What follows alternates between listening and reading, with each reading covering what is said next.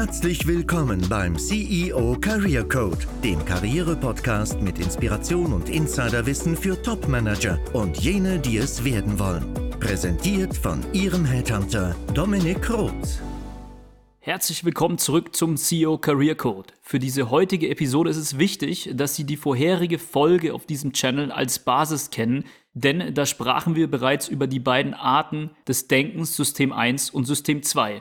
Nach dieser Theorie von Daniel Kahnemann führt uns das intuitive Denken nach System 1 oft in die Irre. Nun sollten wir als Konsequenz bei wichtigen Themen unser System 2 aktivieren. Leichter gesagt als getan. Denn wir haben auch nur begrenzte Kapazitäten und eine limitierte Leistungsfähigkeit. Kann man denn diese auf natürliche Weise vielleicht sogar steigern? Für Topmanager, die weitreichende Entscheidungen treffen, ist das eine relevante Frage. Dieser wollen wir uns mit dem heutigen Interviewgast Dr. Michael Nehls aus biologischer und neurologischer Sicht annähern. Dr. Michael Nehls ist Arzt und habilitierter Molekulargenetiker mit Schwerpunkt Immunologie. Herr Dr. Nehls hat eine interessante Historie. Er entschlüsselte die genetischen Ursachen verschiedener Erbkrankheiten und wurde auf diesem Gebiet von Fachverbänden ausgezeichnet. Hierzulande ist er bekannt für seine Erkenntnisse zu Alzheimer Entstehung, Prävention und Therapie und hat hierzu auch einen Bestseller veröffentlicht und Auszeichnungen erhalten. Ich freue mich, dass er heute hier ist. Herzlich willkommen, Herr Dr. Nils. Hallo, Herr Roth, freue mich auch da zu sein. Schön. Ich denke, Sie können einen wichtigen Beitrag leisten für die Topmanager des Landes, um mal zu eruieren, wie kann man denn tatsächlich dieses System 2 des rationalen Denkens des Öfteren nutzen, wenn es vor allem um wichtige Entscheidungen geht oder grundsätzlich wichtige Themen. Wollen wir noch mal kurz wiederholen, warum es in der Systemtheorie genau geht, um dann zu den biologisch-neurologischen Themen auch überzuleiten? Mhm. Also, dass sich hier um ein Thema handelt, was für Leute, die in der Wirtschaft eine große Rolle spielen und als Manager aktiv sind, zeigt sich schon daran, dass es für die Entdeckung dieser Systeme äh, den Nobelpreis gab in Wirtschaft, äh, verliehen an einen Psychologen. Das war ganz was Besonderes und ziemlich genau vor 20 Jahren. Und der Titel der, der, Arbeit, also für die es verliehen wurde, war Beurteilung und Entscheidung bei Unsicherheit. Und dafür haben wir eben diese zwei Systeme, äh, mit der wir unsere Entscheidung treffen tagtäglich. Und ich äh, gehe ganz kurz mal auf eine Aussage zurück, die ein anderer Nobelpreisträger ein Jahr später gesagt hat. Das war ein Bewusstseinsforscher zu dem Zeitpunkt, Francis Crick. Er ist bekannt dafür, dass er Nobelpreis bekam für die Entdeckung unseres Erbguts und dessen Struktur.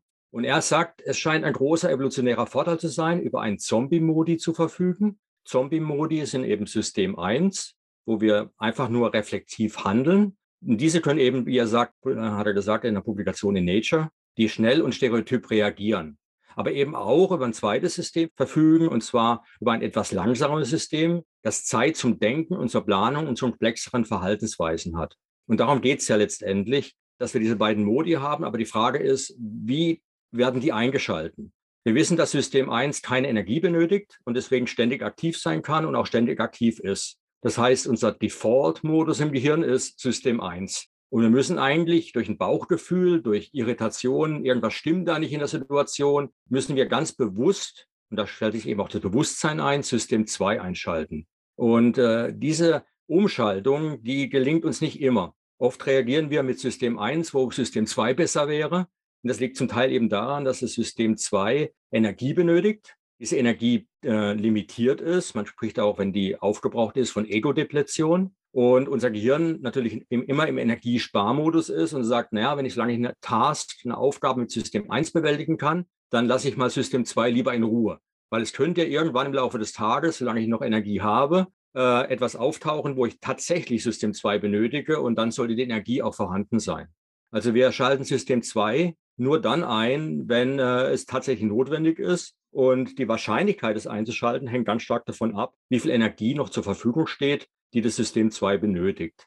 Als ich das entdeckt hatte, war also das Paper auch und dann später auch das Buch von äh, Kahnemann, Schnelles, Langsames Denken, war mir klar, da ist eine Antwort auf eine Frage, der ich schon seit einem Jahrzehnt hinterherging.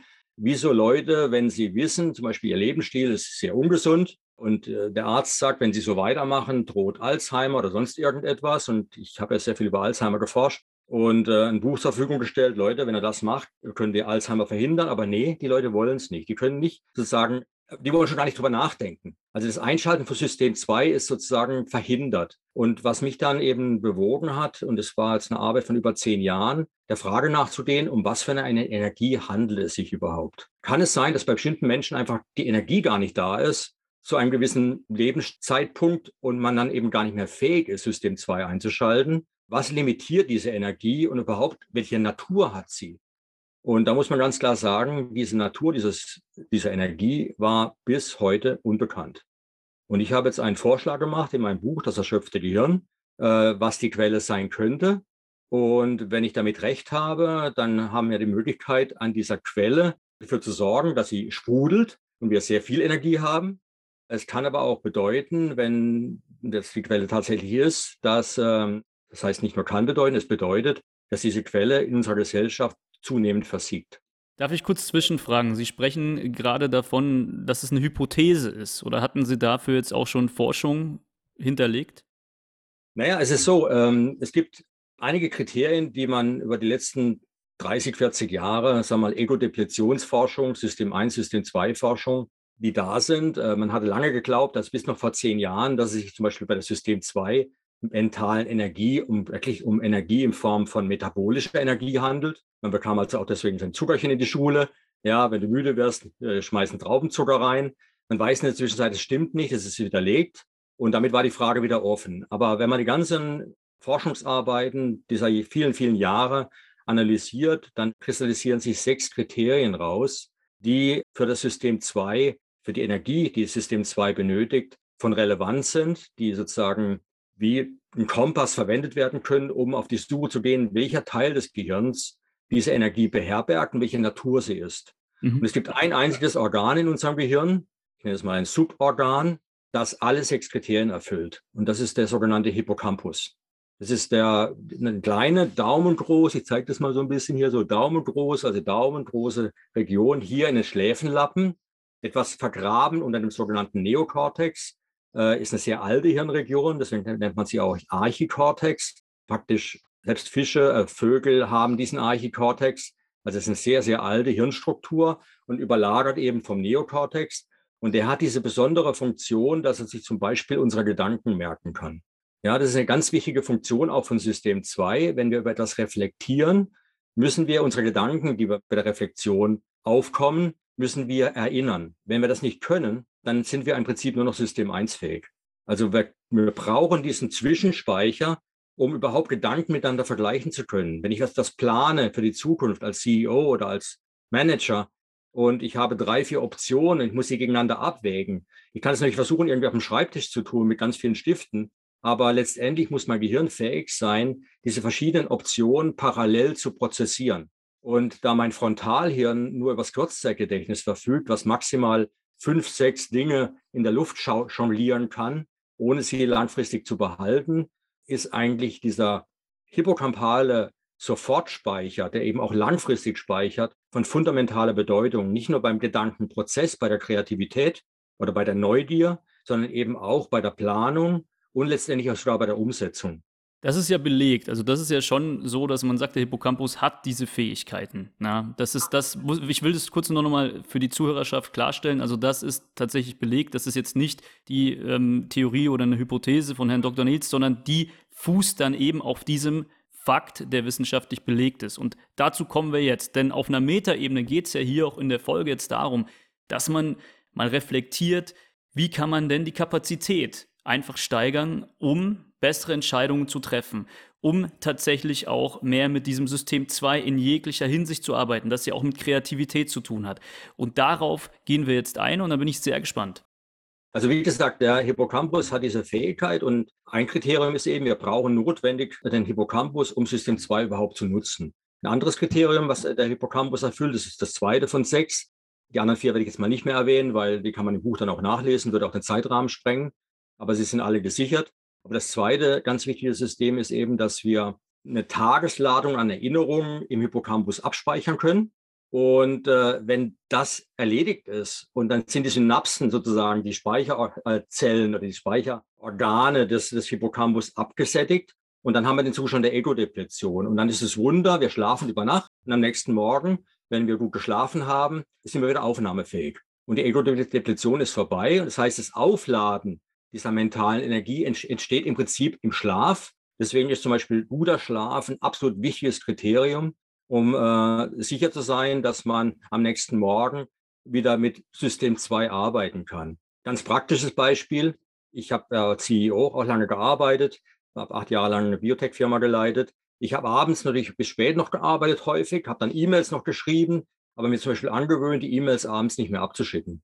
Ja, ich, ich habe die am nächsten Morgen abgeschickt nach einem guten Schlaf, weil im Schlaf mehrere Sachen passieren. Erstens, das Ego ist nicht mehr depletiert, man ist wieder fähig, ja, komplexer zu denken. Man kann eher abschätzen, was für Wirkungen und Auswirkungen das geschriebene Wort hat, das jetzt ein anderer bekommt über E-Mail. Und ich bin oft froh gewesen, dass ich es am Abend nicht abgeschickt hatte, sondern mit eben System 2 Fähigkeit am Morgen wieder sozusagen äh, eine andere zu einer anderen Entscheidung zu kommen. Das andere ist allerdings im Schlaf auch, dass nach dem Upload der Gedanken, die man am Tag vorher gehabt hat, in den Neokortex, das ist sozusagen die Festplatte, wo wir alles abspeichern, äh, auch eine Vernetzung stattfindet. Das ist die Traumphase, die Rapid Eye Movement Phase. Und dort werden die Gedanken des Tages zuvor mit früheren Gedanken, Erfahrungen vernetzt und sind dann im Hirn wieder oder dem Frontalhirn wieder als neue sozusagen Assoziation stehen die dann zur Verfügung. Das heißt, man wacht morgens auch eine Spur weiser auf. Das heißt, wichtiger Schla Schlaf ist ein Element von sechs Elementen, die ich gefunden habe, die relevant sind für die hippocampale Funktion und eben System 2. Aber es gibt noch ganz andere und die sind von noch größerer Bedeutung, wenn man jetzt nochmal am Anfang global zu denken. Ja, vielleicht zu dem Schlafthema, das ist ganz interessant. Es gibt ja hier auf dem Podcast auch in der Episode 45 und 46 ein Interview mit einem äh, bekannten Schlafforscher. Also da gerne mal reinhören. Das müssen wir nicht groß vertiefen. Ich bin aber ganz gespannt auf die anderen Kriterien, um tatsächlich das System 2 möglich zu machen. Der nächste Punkt ist der, unser Gehirn, also der Hippocampus ist notwendig, um Sachen sofort sich zu merken und dann hochzuladen nachts im sogenannten Slow Wave Sleep. Die Erinnerungen sind dann quasi im Neokortex irgendwo verstreut, aber um an diese Erinnerung heranzukommen, brauchen wir wieder den Hippocampus, und zwar die Orts- und Zeitneurone, die in seinem Eingangsbereich sind. Und die halten permanent sozusagen die Verbindung zu diesen Erinnerungen. Und die sind auch notwendig, dass wenn wir jetzt am nächsten Tag nochmal drüber nachdenken, an diese Erinnerung überhaupt herankommen. Die Konsequenz ist allerdings, dass natürlich, wenn wir tagtäglich neue Dinge erinnern und möglicherweise 100 Jahre alt werden, dass unser Hippocampus eigentlich mit Orts- und Zeitneuronen, die frühere Erinnerungen, Gedanken, Erlebnisse abgespeichert haben und äh, die Verbindung zum Neokortex halten müssen, dass die im Prinzip den gesamten Hippocampus ausfüllen. Und das ist ein grundlegendes Problem, das die Natur auf wundersame Art und Weise gelöst hat. Sie lässt nämlich in diesem Eingangsbereich des Hippocampus tagtäglich neue Nervenzellen sprießen. Und nicht nur sozusagen bis zur Pubertät wie für das restliche Gehirn, sondern lebenslang. Man nennt diesen Vorgang adulte Erwachsene, Hippocampale, klar, Neurogenese, Neurogenesis, also die Entstehung, die Geburt neuer Nervenzellen. Und das findet lebenslang statt. Das heißt umgekehrt, der Hippocampus hat die Kapazität, als einziges Teil unseres Gehirns lebenslang neue Hirnzellen zu bilden und zu wachsen. Interessant. Das ist interessant. Das heißt, der Kapazitätsverlust des Hippocampus wäre dramatisch für die Evolution des Menschen gewesen, der ja auf kulturelle Weitergabe von Wissen aufgebaut ist. Also unsere Fähigkeit, dass wir als Gesellschaft wachsen, bis vor, vor Wikipedia und Google und so weiter, war ja, dass das Erfahrungswissen der Älteren entscheidend war für das Überleben der Jüngeren. Da gibt es auch wunderbare Studien dazu, die ich auch zitiere in meinem Buch. Der Punkt ist, wenn wir also nicht fähig sind, bis ins höchste Alter System 2 zu nutzen, Erfahrung zu sammeln, dann würde etwas zutiefst Menschliches für uns verloren gehen. Und jetzt kommt das Problem. In unserer Gesellschaft wächst der Hippocampus nicht, er schrumpft. Beim Erwachsenen im Schnitt um ein bis anderthalb Prozent jedes Jahr. Das ist der Durchschnitt der westlichen Bevölkerung. Natürlich gibt es Ausnahmen, das ist der Durchschnitt. Und das ist dramatisch. Das heißt, sein natürliches Wachstumspotenzial wäre ja stetig nach oben, Volumen würde stetig zunehmen. Tatsächlich haben wir aber einen Abfall. Das heißt, nach 50 Jahren Erwachsenensein mit 75 hat man im Prinzip nur noch einen halb so großen Hippocampus wie als 25-Jähriger. Und die Ursachen dafür sind neben schlechtem Schlaf, weil der Hippocampus kann nur im Schlaf wachsen, nur in der Schlafphase findet die Neurogenese statt, aber eben auch noch andere Aspekte, andere Bereiche unseres Lebens, die wir nicht mehr optimal sozusagen im Griff haben. Unser westlicher Lebensstil sorgt dafür, dass wir dort Defizite haben. Und Defizite sind so dramatisch, dass es nicht mehr zu einem Wachstum kommt, sondern zu einem Schrumpfen des Hippocampus. Das heißt, wir verlieren immer mehr und mehr unsere Fähigkeit, System 2 einzuschalten, je älter wir werden. Man könnte das als Altersstraßen bezeichnen. Aber das Problem ist eigentlich schon, dass es bei jüngeren Menschen anfängt. Leute, die permanent überlastet sind, zum Beispiel viel Stress haben. Stress, also nicht Eustress, guter Stress, sondern Distress ist ein potenter Inhibitor der Neurogenese. Das heißt, das Schrumpfen wird durch massiven Stress sozusagen provoziert. Äh, eine Konsequenz davon ist Burnout oder auch eine Depression. Depression zum Beispiel, das Korrelat der Depression ist eine schlechte Neurogenese oder umgekehrt. Alle Medikamente, die als Antidepressiva eingesetzt werden, haben einen zentralen Mechanismus und der ist die Anregung der adulten Neurogenese im Hippocampus. Umgekehrt würde ich praktisch im Tiermodell, hat man das gezeigt, die Neurogenese blockieren, verlieren alle Antidepressiva ihre Wirkung. Was aber jetzt bedeutet, dass die Depressionsraten, wenn die hochgehen, ein Surrogatmarker sind dafür, dass wir es mit einem schlechten hippocampalen Wachstum zu tun haben. Das ist aber auch ähm, gesichert im Sinne von gemessen mit dem. Gemessen, gesichert, okay, äh, publiziert. Äh, in meine, meine, mein Buch, das erschöpfte Gehirn, auf das sich das ganze Interview hier bezieht, hat äh, um die 1000 wissenschaftliche Studien im mhm. Anhang. Haben sich Leute auch darüber beschwert, aber ich habe da keinen Satz drin, den ich nicht belegen kann. Also alles, was ich jetzt auch hier so erzähle, könnte ich mit wissenschaftlichen Studien problemlos untermauern. Und äh, hier kommen jetzt noch ein paar andere Faktoren. Also Stress ist sozusagen was Negatives. Und es ist sozusagen ein in meinem Formelelement für einen, die Formel für einen sozusagen starken äh, Frontalhirnakku, also einen Akku, der die, das Frontalhirn, die Exekutivzentrale unseres Gehirns mit Energie versorgt. In dieser Formel spielt zum Beispiel Zeit eine große Rolle und ein Mangel an Zeit sorgt für Stress. Und äh, Stress ist eben dann sehr äh, negativer Faktor für das hippocampale Wachstum.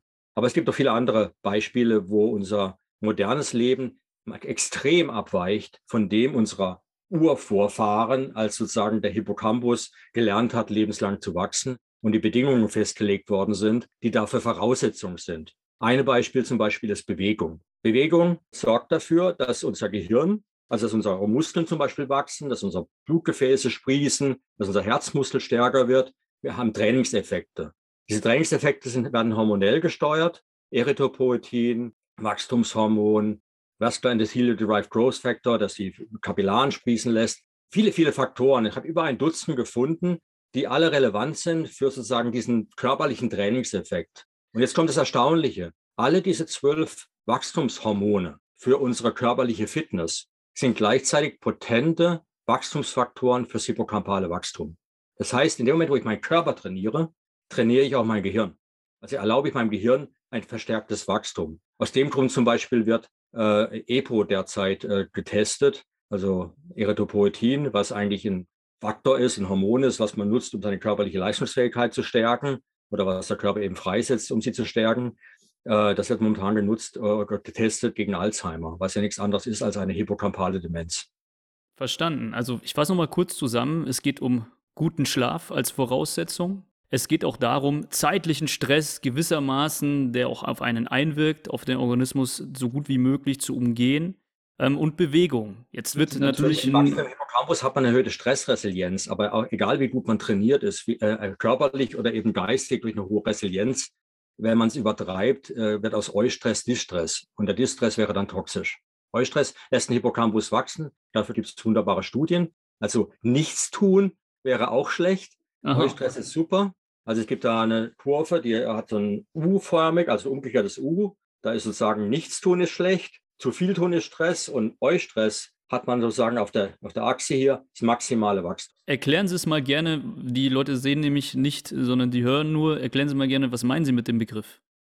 Eustress ist einfach eine, eine, die, die, eine, eine Lebenssituation, in der man Dinge tut, die neu sind, dadurch, dass sie neu sind, erzeugen sie etwas Stress, aber eben nicht in der Form neu sind, dass man davor Angst hat oder dass man äh, äh, Befürchtung hat, man schafft es nicht, was dann Distress erzeugen würde, sondern dass man eben sagt, okay, ich mache was Neues, ist spannend, ich lerne was, äh, ich kommuniziere mit anderen und äh, ich weiß ja nicht, was der andere jetzt sagt, aber ich fühle, keine Bedrohung, äh, lerne aber was Neues, das ist Eustress. Und äh, Distress ist eben, wenn äh, man sein Leben, alles, was man tut, äh, sich ständig bedroht fühlt, Angst hat zu versagen. Und die Absenz von Stress, also das unnatürliche Rentnerdasein, ja, was ja die Natur nicht für uns erfunden hat, sondern ältere Menschen sind eigentlich da, auch für die Enkel und Urenkel und, ja, und, und, und ihr Wissen weiterzugeben. Aber durch das Schrumpfen des Hippocampus äh, haben wir im Prinzip eine komplett andere Seniorenschaft in unserer Gesellschaft. Und das Abschieben aufs äh, Abstellgleis, ins Rentnerdasein, tut dann sein Übriges.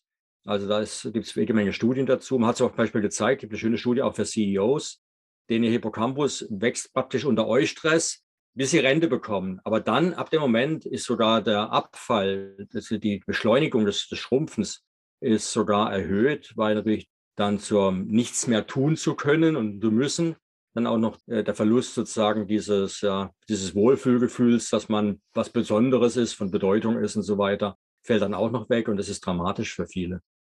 Der Baumarkt rettet es wahrscheinlich nicht, jeden Tag in den Baumarkt zu gehen dann als Ex-CEO. Erfüllung findet, ja. Also ich ja. zum Beispiel war ja auch CEO, dann schreibe, habe ich angefangen, Reader zu schreiben. Aber das mache ich nur ein paar Stunden am Tag, solange ich äh, System 2 nutze. Kann, wenn ich merke nach ein paar Stunden, System 2 wird müde, dann höre ich auf zu schreiben und dann gehe ich tatsächlich in den Baumarkt und äh, mache äh, schöne Dinge, die mir Spaß machen. Verstanden. Ja, egal. Aber äh, dann gibt es eben noch andere Faktoren. Also wir haben ja von sechs Teilen gesprochen. Zeit war einer, Schlaf, also Selbstzeit war einer, Regenerationszeit. Dann haben wir jetzt über Bewegung gesprochen. Äh, über alle zu sprechen können wir wahrscheinlich nicht, weil das aber die, die Zeit. Aber vielleicht noch über etwas, was, woran man nicht so denkt. Ja? Denn sonst äh, sagen die Hörer, war echt interessant, wie schön sie das hergeleitet haben und wie das verknüpft ist. Aber guter Schlaf, wenig negativer Stress und viel Bewegung, das höre ich ja immer wieder. Geben Sie uns doch nochmal zwei Punkte, um tatsächlich das System 2 stärker verfügbar zu machen von der Kapazität, woran man nicht unmittelbar denken würde und was man jetzt nicht in so allgemeinen Literatur auch findet. Okay, also was man zum Beispiel immer wieder hört, ist, man muss sich gesund ernähren. Und damit hätte ich jetzt schon gelangweilt, ne? weil das ist ja auch, äh, ja, das hört man auch dauernd. Was man seltener hört, ist, dass selbst Menschen, die sich vermeintlich gut ernähren, Hippocampus-Schrumpfen haben. Ja, also zum Beispiel ein ganz trendy ist ja zum Beispiel die vegane Ernährung, die in vielen Bereichen sogar zeigt, dass man, dass sie lebensverlängernd wirkt. Ja, also im Gegensatz zum massiven Fleischessen und äh, Hamburger und Co. Ja, egal was man jetzt davon hält, ob man das oder das macht. Äh, was aber zum Beispiel klar ist, ist, dass ähm, ein wichtiger Baustein fürs hippocampale Wachsen ist die sogenannte Docosahexaensäure, DHA abgekürzt. Und man nennt die auch als, ich bezeichne die auch als aquatische Omega-3-Fettsäure, weil man sie eigentlich im Wesentlichen nur aus aquatischen Quellen findet, sprich Meeresfrüchten oder Fisch. Und ähm, es ist so, da gibt es eine direkte Beziehung zwischen der Größe des Hippocampus und der Menge an Omega-3-Fettsäuren in, in, in, Form von DHA oder dem Vorläufer, dem EPA, der Eicosapentaensäure. Die beiden kann man messen als Prozentsatz an Fettsäuren, die in unseren Zellmembranen sind. Im Gehirn machen die 30 bis 40 Prozent zum Teil aus, in, beim Sehnerv zum Beispiel bis zu 50 Prozent. Naja, und die brauchen wir, das sind wichtige Bausteine. Und wenn wir durch einen Mangel an diesen Baustein haben, ist Logo, kann man auch keine, äh, kein Gebäude bauen. Ohne, ohne Steine kann man kein Gebäude bauen und ohne diese Hirnbausteine keine neuen Nervenzellen. Äh, abgesehen davon, dass Docosahexaensäure auch der Grundbaustein ist für eine ganze Serie von Hormonen. Ja, die Docosaide, diese Hormone äh, steuern zum Beispiel das Wachstum des Gehirns, sind wichtig für die Synaptogenese, also die Bildung von Synapsen. Das heißt, wenn ich einen Mangel an DHA habe, habe ich nicht nur einen Mangel an Baustoff, sondern auch einen Mangel an einem Hormon oder einer Hormonfamilie, die ganz entscheidend dafür ist, dass meinem Gehirn gut geht. Und wenn man jetzt schaut, was ist Optimum? Optimum wäre 8 bis 11 Prozent. Zum Beispiel die Plazenta äh, vers äh, versucht, dem Kind ein einen Omega-3-Index, das ist der prozentuale Anteil eben, von ungefähr 11 Prozent zu übermitteln. Das heißt, die Plazenta produziert bei der Frau auch etwas äh, DHA und äh, mit dem, was die Frau noch selbst im Blut hat und das, was produziert wird, versucht, das, versucht die Plazenta dem Kind einen Omega-3-Index von 11 Prozent zu begeben. Der Omega-3-Index in unserer Gesellschaft liegt bei 4,5 Prozent. Und jetzt zurück zu den Veganern, die sozusagen gar keinen Fisch essen die haben sogar unter 4 Prozent. Ja, das heißt an sich eine gesunde Ernährungsweise, wenn man nicht jeden Tag einen Haufen Fleisch aus der Massentierhaltung isst, aber man hat natürlich damit einen gewaltigen Mangel. Das heißt, gesunde Ernährung als Begriff ist ein wunderschöner Begriff, aber was bedeutet er eigentlich? Er bedeutet in unserer Gesellschaft, wenn wir nicht aufpassen, trotzdem eine Mangelernährung. Ja, das heißt, ich muss das Omega-3 irgendwie zuführen. Und ich kann nicht jeden Tag 200, 300 Gramm Fisch essen, die notwendig wären, um die zwei, drei Gramm aquatische Omega-3-Fettsäuren zuzuführen, die ideal wären für ein optimales Hippocampuswachstum. Und deswegen habe ich ein ganz anderes Buch noch geschrieben, das heißt die Algenölrevolution. Und da erkläre ich, dass letztendlich selbst der Fisch das Algenöl nicht, also das Omega-3 nicht selbst herstellt, sondern dass es aus dem Plankton kommt. Und diesen Plankton kann man züchten. Und es gibt riesige Zuchtanlagen, die ganz steril und ganz sauber dieses Plankton hochzüchten, daraus die Omega-3-Fettsäuren extrahieren. Und man nennt das ganz lapidar Algenöl. Und solange uns das Bier nicht ausgeht, sage ich immer, dürfte uns eigentlich auch die Omega-3-Fettsäuren nicht ausgehen. Und der globale Mangel, muss man ganz klar sagen, ist nur über Algenöl zu, ähm, zu kompensieren, weil ähm, selbst wenn man den gesamten Fisch der Meere abfischen würde und global verteilen würde gerecht, kämen wir nicht mehr aufgrund der Zahl der Menschen auf einen Omega-3-Index, der über fünf liegen würde. Das heißt, wir müssen auf Algenöl zurück. Deswegen ist es auch für mich alternativlos und ich plädiere dafür, das als neues Grundnahrungsmittel, allein nur, damit wir aufhören, im Zombie-Modus zu leben. Interessant, interessant. Sie hatten mir nämlich auch im Vorgespräch äh, von einer PISA-Studie erzählt, die dann eben, wo es zumindest keine Kausalität vielleicht, aber eine Korrelation zwischen Omega-3-Index einer gesellschaftlichen Gruppe eines Landes und eben dem Ergebnis in der PISA-Studie gibt. Ja, es gibt sehr viele Korrelationen. Es gibt ja keine wirklichen Kausalitäten da. Da muss man wirklich große nationale Studien machen. Aber es gibt äh, sehr viele Korrelationen. Es gibt Korrelationen, dass man besser abschneidet bei der PISA-Studie, wenn die Gesellschaft mehr Geld in die Bildung steckt, wenn die, das Verhältnis äh, Lehrer zu Kinder, Schüler geringer wird, wenn man mehr Computer aufstellt. Es äh, gibt Korrelationen zum Bruttoinlandsprodukt. Aber es gibt eben auch die Korrelation zu, äh, zu DHA, ne, der aquatischen Omega-3-Fettsäure, von der ich gesprochen habe, und der System-2-Fähigkeit. Und wenn man jetzt davon ausgeht, dass eben der Mangel, der in unserer Gesellschaft an Omega-3 herrscht, natürlich auch auf die Kinder, äh, auch bei den Kindern besteht, dann hat man ein gewaltiges Problem. Und was die Autoren gezeigt haben, ist, dass es von all diesen Korrelationen die absolut engste Korrelation zum Omega-3-Index gibt. Das heißt, wenn ich überhaupt irgendwo nach Kausalität suchen würde, dann dort, weil die Korrelation am engsten ist. Sie ist enger wie alle anderen Korrelationen, die man bisher gefunden hat. Das heißt, die billigste Art und Weise und die Kausalität ergibt sich ein bisschen dadurch auch, dass man eben weiß, dass was die Funktion von, von, von DHA ist. Das heißt, wenn ich etwas wegnehme, was unser Gehirn essentiell benötigt, dann kann es eben nicht normal funktionieren. Äh, da brauche ich nicht noch viele Studien dazu. Das ist einfach, ja, es ist einfach logisch.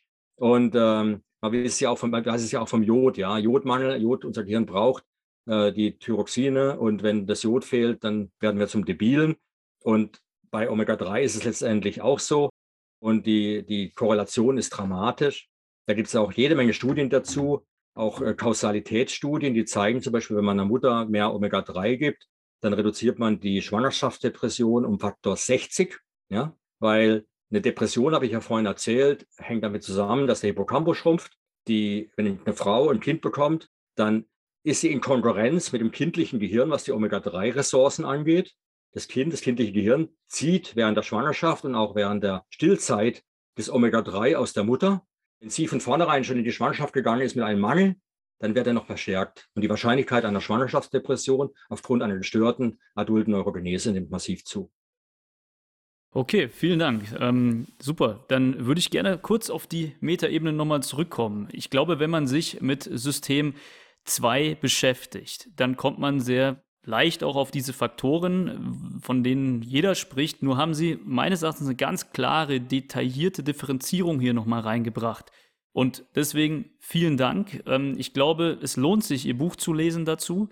Einfach um tatsächlich als CEO verantwortlicher für viele Menschen oder CFO grundsätzlich in der Geschäftsführung und im Top-Management weitreichende Entscheidungen auch gut und valide treffen zu können. Ist es einfach wichtig, diese Systemtheorie zu verstehen, die ja auch wissenschaftlich belegt ist und eben auch sich damit dann infolgedessen zu beschäftigen, wie kann ich denn meinen Hippocampus steigern, der ja beziehungsweise verbessern, und die Kapazität erhöhen, was ja unmittelbar mit dem System 2 zu tun hat. Und das ist eine Erkenntnis, die Sie hier mit eingebracht haben, wie das funktionieren kann und dass es da einen direkten Zusammenhang gibt. Vielen Dank, Herr Dr. Nils. Gerne können wir nochmal Ihr Buch auch oder Ihre Bücher verlinken in den Show Notes. Also ich rate dazu, ich habe es schon angelesen. Ja, tatsächlich, genau, das erschöpfte Gehirn ist das aktuelle und da geht es auch interessant tatsächlich auch um Gesellschaftskritik ich meide ja aktuell nur so politische Themen auch in dem Podcast, aber Ich muss sagen, ähm, klingt zumindest sehr viel plausibel, was, was, was, Sie, was Sie da preisgeben. Ich danke Ihnen vielmals, dass Sie uns so bereichert haben aus wissenschaftlicher Perspektive. Es war ein richtiger Deep Dive und für mich zumindest war es spannend. Vielen Dank dafür. Ja, vielen Dank, Herr Roth.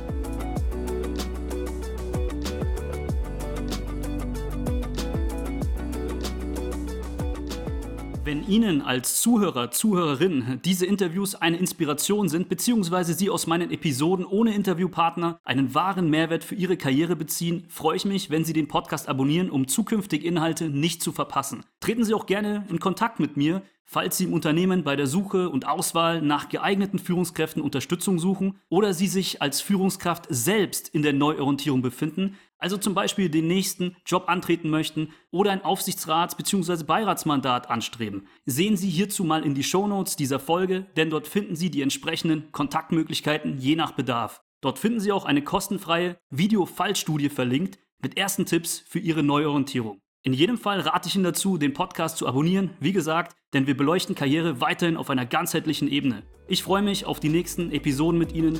Ihr Dominik Roth.